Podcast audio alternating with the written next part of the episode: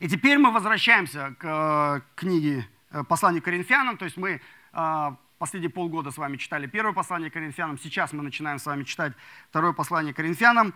Э, послание хорошее, послание важное и нужное. Послание, которое поднимает много серьезных тем. И одна из тем – это скорби. Хочу спросить у вас, было ли в, ваше время, в вашей жизни время, когда вы переживали серьезную скорбь, серьезные трудности? Вспомните, пожалуйста, такое время. Либо, может быть, в, бли... в жизни ваших близких а, у вас были близкие, которые переживали серьезные трудности, скорби. Или, возможно, прямо сейчас вы проходите через этот период. Просто подумайте, какие-то примеры пусть в голове вашей всплывут – и теперь давайте вот над чем подумаем. Когда вам было очень плохо, ваши близкие, смогли ли они вас эффективно утешить? Получили ли вы утешение от ваших близких? Хорошее утешение, то есть э, утешение, которое сработало. И наоборот, если в вашей жизни были близкие, которые страдали, серьезно страдали, смогли ли вы их утешить? Утешить эффективно, утешить так, чтобы это сработало. Вопрос важный. Почему? Потому что чаще всего мы не умеем утешать. И когда нам плохо, нас не умеют утешать. И в моменты кризиса, в моменты стресса люди в основном, как бы три таких крайности существуют. Либо мы а, не знаем, что сказать людям, да, то есть в момент трудностей, Человек заболел раком.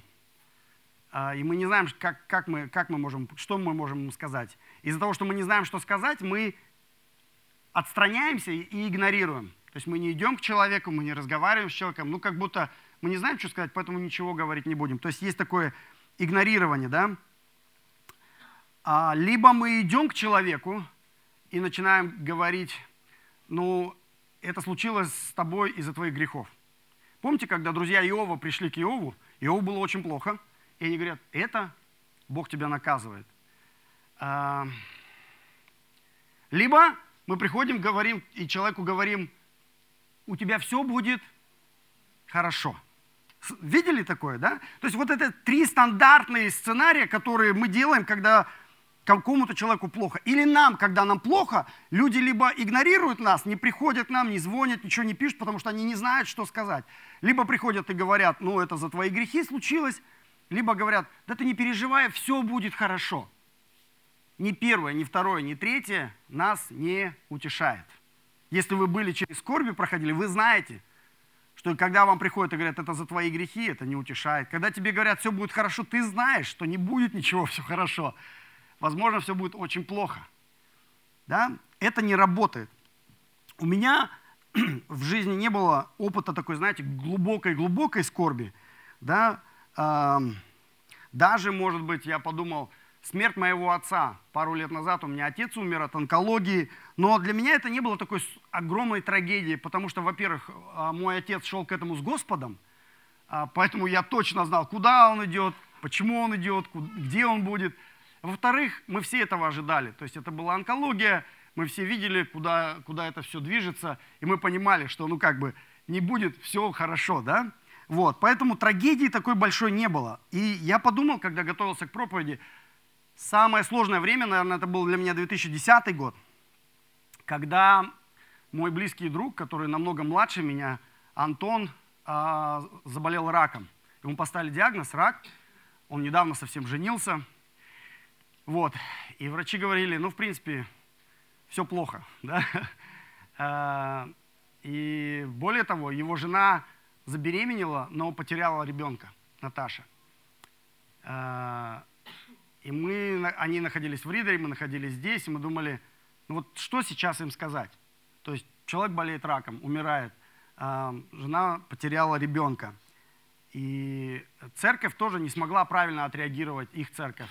То есть люди не знали, что говорить, поэтому просто перестали говорить. Единственный человек, который, Антон говорит, единственный человек, который ко мне до сих пор ходит, это вот наш дорогой брат Костя. Эм, И я тоже, у меня был вопрос, я не знаю, меня никто не учил, что делать в такие моменты, как утешить человека, как утешить эту семью.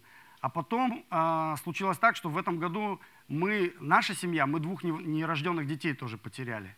И мы понимали, что не только мы не умеем утешать, но и, в принципе, и нас никто не умеет утешать. То есть, э, когда мы делились с людьми, люди не знали, как реагировать. Некоторым было некомфортно, некоторые просто кивали головой, но никто не знал, как утешить э, нас. И в тот момент я понял, что это, э, я не знаю, в нашей культуре или просто, э, просто нас никто не учит, как утешать.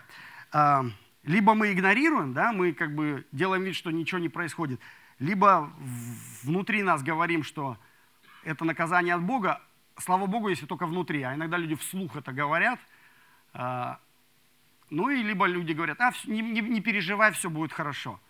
Как не переживать, да? Вот, слава Богу, у нас есть Слово Божье, Библия, которая учит нас многим вещам, в том числе и тому, как нам утешать друг друга в сложной ситуации. Давайте сегодня откроем. И Павел начинает свое послание – именно с этой темы. Потому что ситуация в Коринфе настолько серьезная, что он просто сразу начинает говорить об утешении. Давайте откроем. Сегодня у нас э, второе послание Коринфянам, первые семь стихов прочитаем.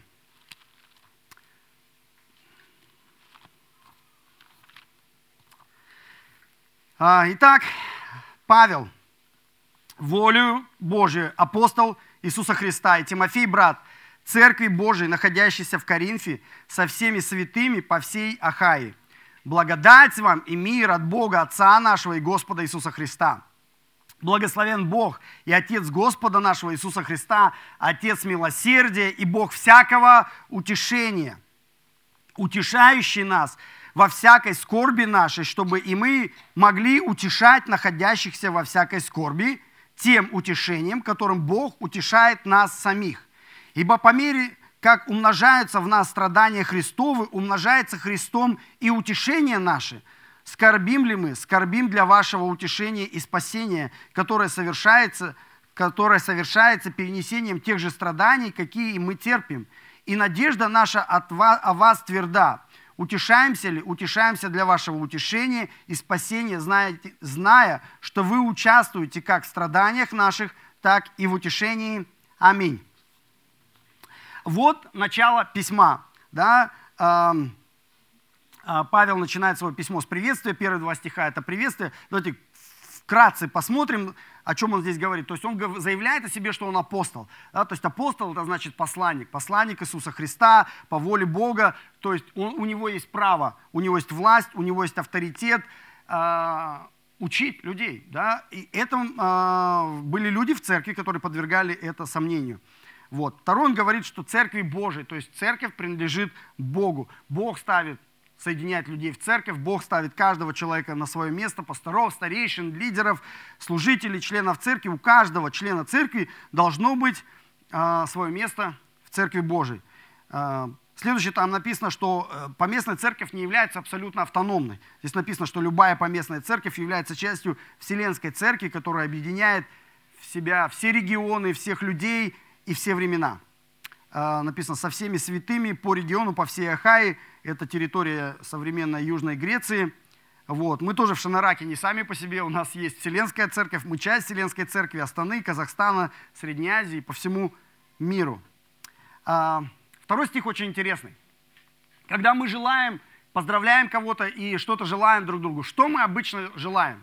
Самое главное – это здоровье. Совершенно верно. Здоровья желаем. Что еще? Счастья желаем, да? Эм, успехов в личном жизни, там, денег желаем, да? И это классно. Но посмотрите, чего Павел желает верующим в Коринфе. Э, что им на самом деле нужно? Что он там им желает? Второй стих. Благодать. Да? Благодать, что такое благодать? Это незаслуженный, э, незаслуженная любовь Бога, да? Божья милость к нам. И проявляется эта благодать прежде всего прощении наших грехов, в нашем спасении, но также эта благодать дает нам силу на каждый день э, жить в этом мире. Вот чего Павел желает нам, э, вот что нам на самом деле нужно. И кто является источником такой благодати и такого мира, что тут написано? Бог Отец и Господь Иисус, да, то есть благодать и мир, мир шалом, то есть благословение, гармония во всех сферах нашей жизни, с Богом, в семье, в здоровье, э, на работе, в финансах, в отношении с другими людьми, том числе и в испытаниях. Вот, и если мы хотим этого, то есть нам нужно просто это принять, потому что благодать не то, что мы можем заработать, это то, что мы можем только принять. Поэтому принимайте благодать, принимайте это благословение и благословляйте других благодатью и миром прежде всего. Вот приветствие, и потом следующие пять стихов.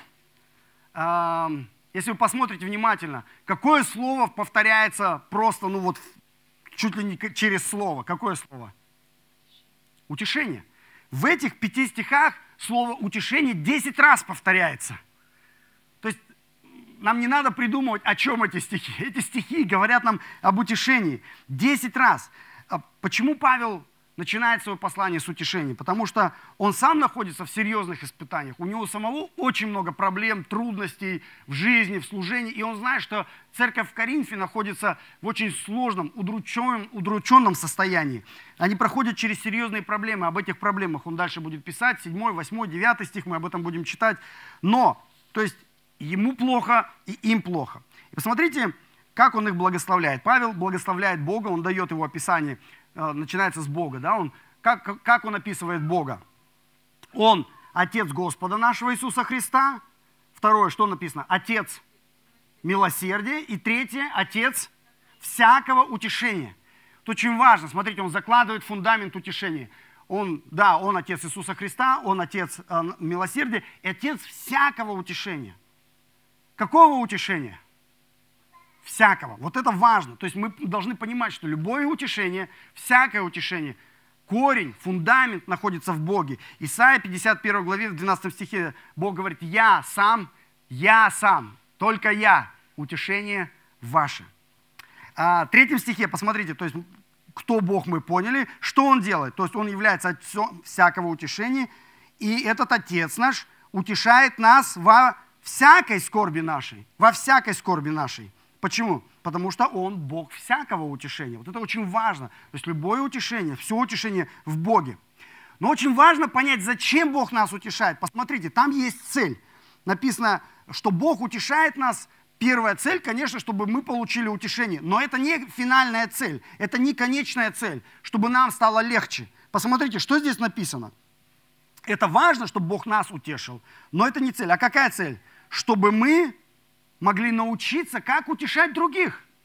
Вы видите это в стихах? Цель, чтобы мы могли утешать других, находящихся во всякой скорби.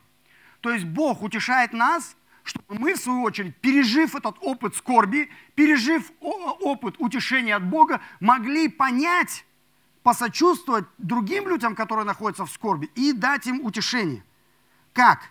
Так же, как Бог утешил нас, здесь написано – ни другим способом, ни другим методом. Да? А, это часто ошибка. То, о чем мы говорили, вот эти три ошибки. Да? Потому что когда Бог утешает нас, когда мы в скорби, как Он нас утешает? Он не утешает своим отсутствием, да? когда люди говорят, ну Бог где-то далеко. Нет, Бог недалеко, Бог всегда с нами. Он всегда рядом с нами. Когда нам хорошо, когда нам плохо, Бог всегда рядом с нами. И Он точно знает, что нам нужно сказать. Если мы не знаем, Он знает. Да? И когда нам плохо, Бог не говорит, а, тебе плохо, а знаешь, почему плохо? Давай поковыряемся в твоем прошлом, вот почему тебе плохо. Да? И Бог тебе не говорит, у тебя все будет хорошо. И Он говорит, научитесь, как я вас утешаю. И также вы сможете тогда утешать тех людей, которые находятся в скорби. А как Бог нас утешает? Ответ в пятом стихе, посмотрите. Как там Бог нас утешает? Способ утешения. У Бога только один способ – как Он утешает нас. Какой это способ? Через, что там написано?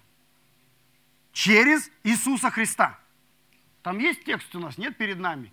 Ибо мы по мере, как умножается в нас страдание Христов, умножается Христом утешение наше.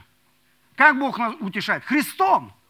Есть только один способ, как Бог утешает нас в наших скорбях. Не тем, что Он отсутствует, не тем, что Он говорит нам о наших грехах, и не тем, что Он просто наивно говорит нам о том, что у нас все будет хорошо. У Бога только один способ утешения в наших скорбях. Он говорит «Христос». Это одно слово – Христос. Вот способ. Бог утешает нас тем, что мы находимся во Христе. В том, что Иисус все уже сделал для нас. Да, то, что Он пришел в этот мир, Он родился, мы отмечали недавно Его Рождество, жил среди нас, совершал чудеса, доказал, что Он Мессия, был отвержен людьми, был распят, умер, воскрес, вознесся и придет обратно. И Он говорит, я с вами во все дни до скончания века. Вот в чем наше утешение. То есть Духом Святым мы через веру, верой в Иисуса Христа, мы соединены с Ним в Его страдании, в Его смерти, в Его воскресении и в Его жизни. Сегодня вы слушали свидетельство двух братьев, которые во время второго служения, мы откроем здесь да, наш бассейн, они зайдут, и они умрут под водой и воскреснут.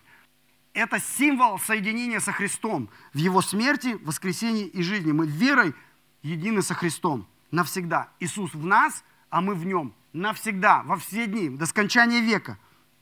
Это невероятно, но факт. И это единственный фундамент нашего утешения от Бога в любой скорби. В любой скорби. Нам нужно знать, что я не знаю, чем все закончится. Будет все хорошо, будет еще хуже. Но я точно знаю, что Иисус сейчас со мной. Как близко Он со мной. Я в нем, а он во мне. Ближе него нет никого.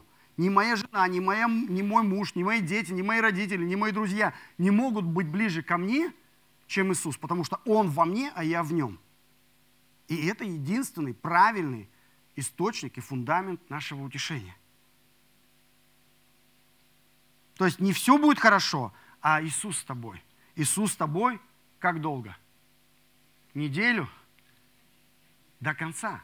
До конца. Иисус сказал, я до конца с тобой. Никогда не покину тебя. Мы пройдем через все вместе. Через радости, через трудности, через скорби, через болезни. Мы вместе пройдем до конца. Потому что Иисус уже сам через это прошел. Страдания Христовы. Он через все, что мы сейчас испытываем, все страдания, какие бы ни были в нашей жизни, Иисус через них прошел послании евреям написано, почему? Чтобы быть первосвященником, который будет понимать страдания своего народа. Какая бы трудность в вашей жизни не были, Иисус говорит, я через это проходил. Я знаю, что ты сейчас чувствуешь. Я знаю, как тебе больно. Пойдем вместе. Аминь. Спасибо. Посмотрите, опять пятый стих. Сколько в этой реальности утешения для нас – достаточно для любых скорбей. Написано, это утешение для любой скорби. Второе послание Тимофея, во второй главе написано, что Иисус терпит вместе с нами. Когда нам плохо, да, Иисусу тоже плохо. Иисус тоже переживает, когда мы переживаем. И Он терпит вместе с нами. А как долго Он с нами? До конца. Причем в пятом стихе написано, посмотрите, чем больше страданий, чем больше умножение страданий, тем больше умножение утешения. Да? То есть тут не написано, что в вашей жизни будет мало страданий, мало там испытаний, мало болезней, мало трудностей. Иисус все это решит. Не так написано. Написано, что страдания будут умножаться, но вместе с умножением страданий будет умножаться и утешение. И, соответственно, если Бог нас так утешает, Он говорит, я хочу, чтобы вы научились, если вы сами это переживете, утешение, то вы сможете утешать других этим единственным способом. Сколько бы проблем, сколько бы страданий, скорбей не было, ответ один – это Иисус. Да? Я понимаю, что звучит немножко как клише, да? то есть правильный ответ всегда Иисус. Но это так. В этом весь смысл, красота и сила Евангелия. Посмотрите, шестой стих написано, скорбим для вашего утешения и спасения. Странная вещь Павел здесь говорит. Он говорит, мы скорбим, то есть Павел скорбит, Павел, Павел переносит испытания сейчас, трудности, болезни, конфликты, а, финансовые проблемы. Павел испытывает, но посмотрите, для, для чего утешения? А, а церковь в Коринфе через его страдания каким-то образом получает утешение и спасение. Видите, да, в шестом стихе? Мы страдаем, мы скорбим ради вашего утешения и спасения. О чем речь? Как это возможно, что страдания одного человека влияют на э, утешение другого человека и на его спасение? Понимаете связь? То есть он говорит, мы страдаем, а вы утешаетесь ради вашего утешения. Мы страдаем ради вашего спасения. Как? Что это значит? Давайте подумаем.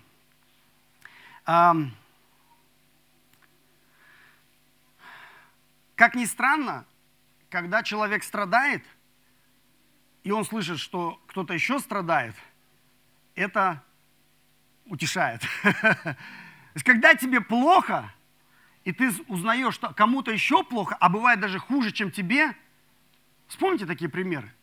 У тебя как-то настроение поднимается. Ты понимаешь, что ты не уникален. Ты не один в этом сломанном мире. Оказывается, моя проблема не, не, ну, не, э, не единственная. Я помню, мы только когда с женой э, поженились, и э, пастор благословил, говорит, я благословляю, чтобы как можно скорее вы родили первого ребенка. И мы практически сразу после свадьбы забеременели. Но через 21 день после беремен... начала беременности у нас случился выкидыш. И мы не знали, как людям сказать об этом. Мы не знали, как об этом говорить. И мы сидели, у нас была такая скорбь, потому что мы не знали, что теперь делать. Как, э, как в этой ситуации поступить. Нам было очень плохо, эмоционально.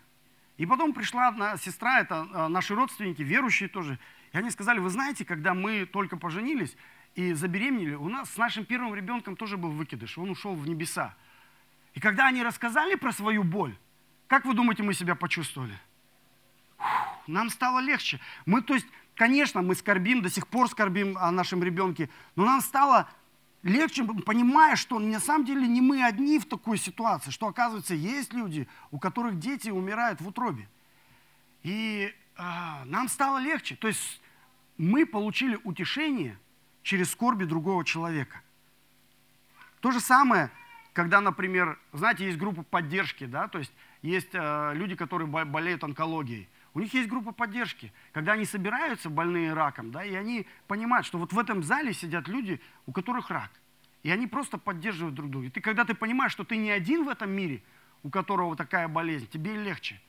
Есть, собираются там э, группы зависимые, анонимные алкоголики, да, это люди, у которых есть проблема. Но они, когда сидят в этой, э, в этой группе, они понимают, я не один такой, я не один страдаю, я не один мучаюсь с этим. Да, есть такие же, как я. И это дает облегчение, это дает утешение человеку. Потеря близких, да, когда там в военное время или еще что-то, когда люди теряют близких, тоже организуют такие группы поддержки людей, которые потеряли близких. То есть, когда ты общаешься с людьми, которые тоже проходят страдания, это дает утешение. Вот о чем здесь говорит Павел. Это, во-первых, но здесь написано более того, что мое, мои скорби влияют не только на их утешение, но и на их спасение написано. Он говорит, через наши скорби вы получаете спасение. Как это возможно? Что, о чем Павел говорит? И мы как-то несколько раз уже с вами говорили, что спасение состоит из трех основных частей. Да? Кто помнит? Первая часть это какое? Это оправдание. Вторая часть спасения – это наше освящение. И третья часть – это прославление. То есть первая часть, первая и третья часть – это событие. То есть когда ты говоришь, Иисус, ты мой Господь и Спаситель, я грешник, я каюсь, в этот момент Дух Святой дает тебе новое рождение, ты становишься Сыном Божьим, дочерью Божией, оправданным через веру в Иисуса Христа, твое имя записывается в книге жизни. Это происходит в один момент, это одно событие. И последний шаг – это прославление, когда ты приходишь, встречаешься с Иисусом лицом к лицу, а, либо в момент смерти, либо в момент а, пришествия Иисуса, и ты изменяешься полностью, на 100%, ты становишься другим человеком, ты становишься как Иисус – этот, этот момент называется прославление. Но все, что посередине, второй шаг, преображение наше, да, это процесс, это не событие, это процесс. Длиною во всю жизнь он начинается от первого шага и заканчивается третьим шагом, когда мы силой Духа Святого и через духовные дисциплины меняемся и преображаемся и становимся похожими на Иисуса. Вот, когда сейчас Павел говорит о спасении, он имеет в виду вторую часть. То есть он говорит, что через страдания одного человека другой человек может преображаться духовно. Ну и вы понимаете, о чем идет речь, да? То есть, посмотрите, эм, пример Иисуса Христа. Самый лучший пример. Почему мы читаем в Евангелиях о его страданиях? Как, зачем четыре евангелиста написали о страданиях Иисуса? И чтобы мы это читали. Потому что когда ты читаешь о его страданиях, это помогает тебе преображаться. Но это не только страдания Иисуса. Если ты знаешь историю первой церкви, да, историю ранней церкви, сколько христиане пережили страданий, это ободряет тебя, это преображает тебя, это помогает тебе быть в тонусе.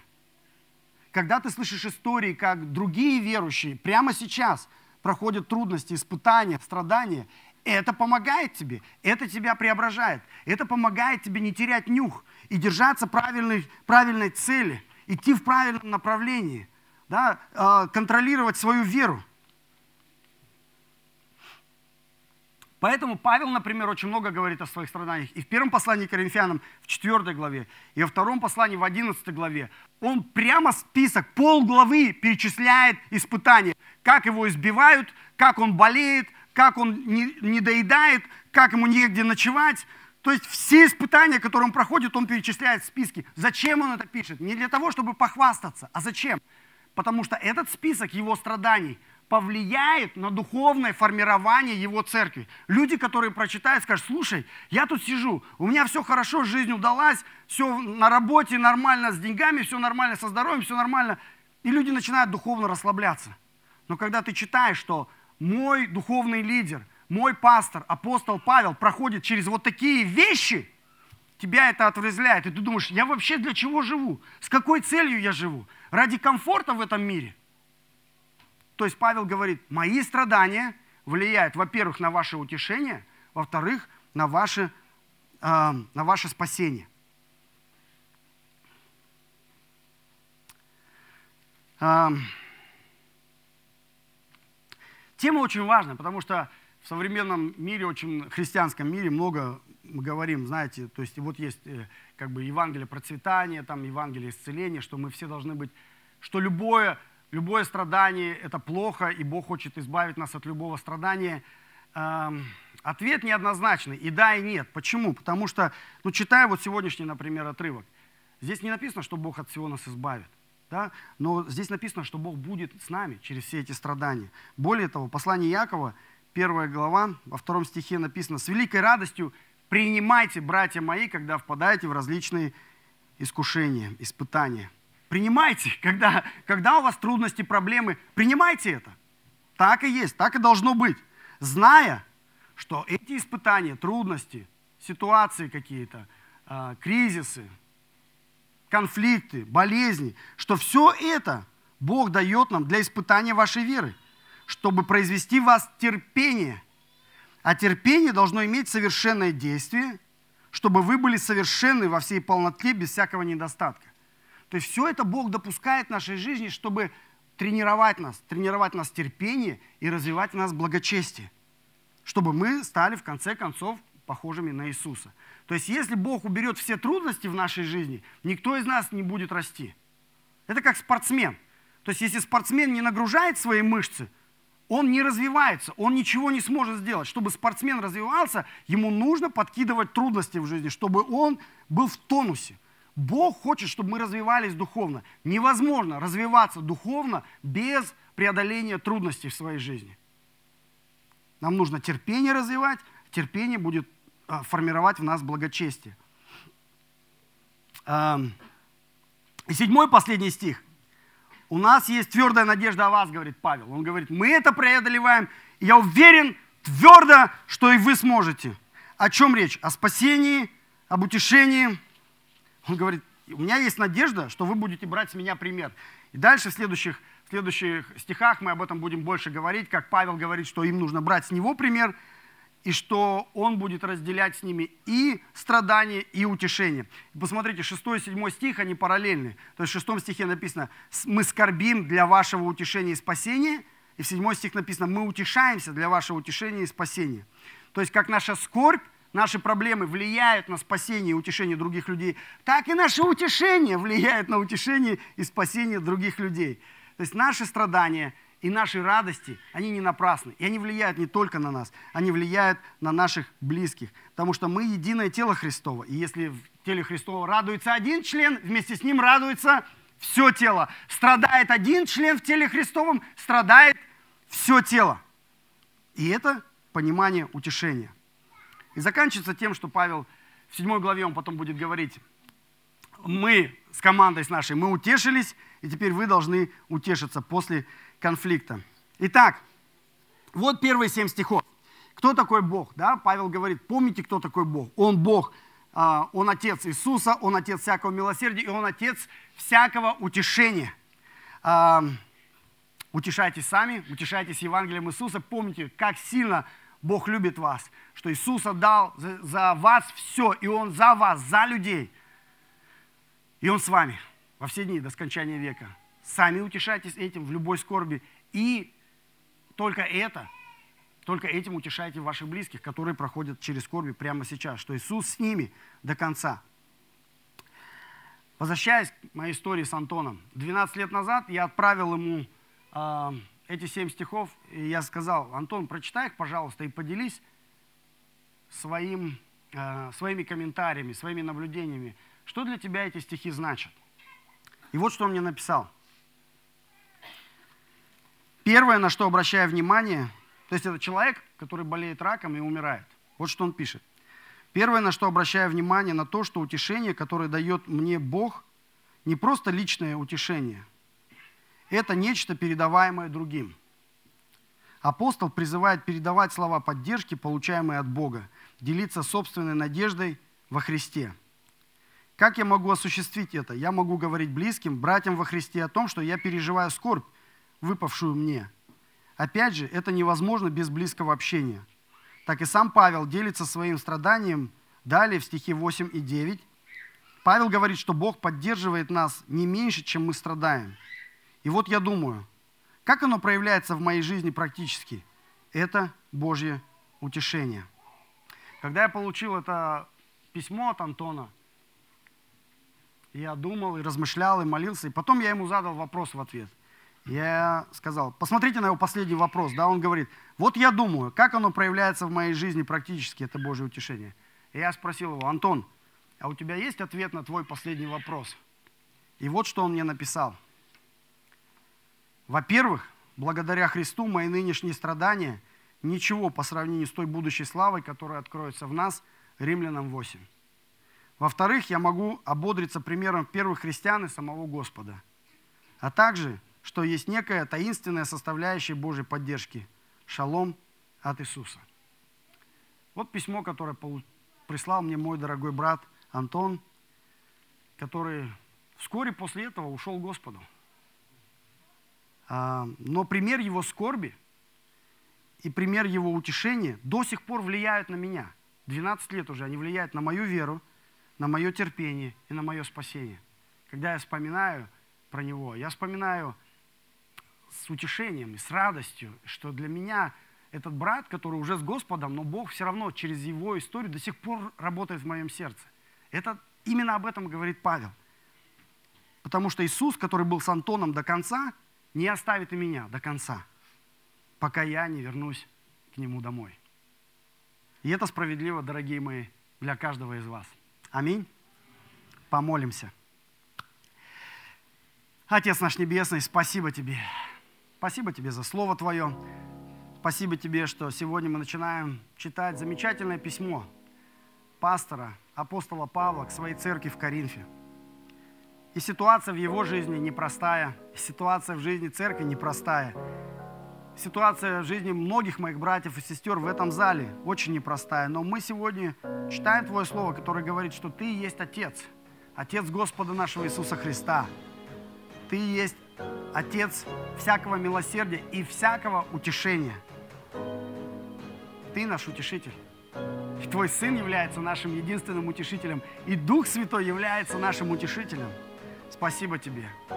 Господь, я молюсь сейчас за всех тех людей, которые находятся в этом зале и, может быть, никогда еще не испытывали утешения Тебя, никогда еще не испытывали Божьего присутствия, Божьей силы и Божьего утешения.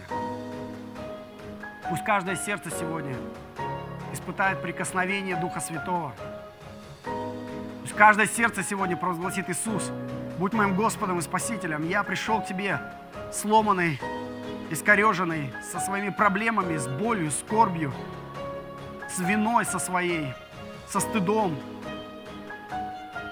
понимая все, что случилось со мной в этой жизни – Я отдаю это все Тебе и прошу, Господь, прости меня, очисти меня от всякого греха, сделай меня белее снега, всю грязь моей жизни покрой белым чистым снегом Твоей благодати и праведности.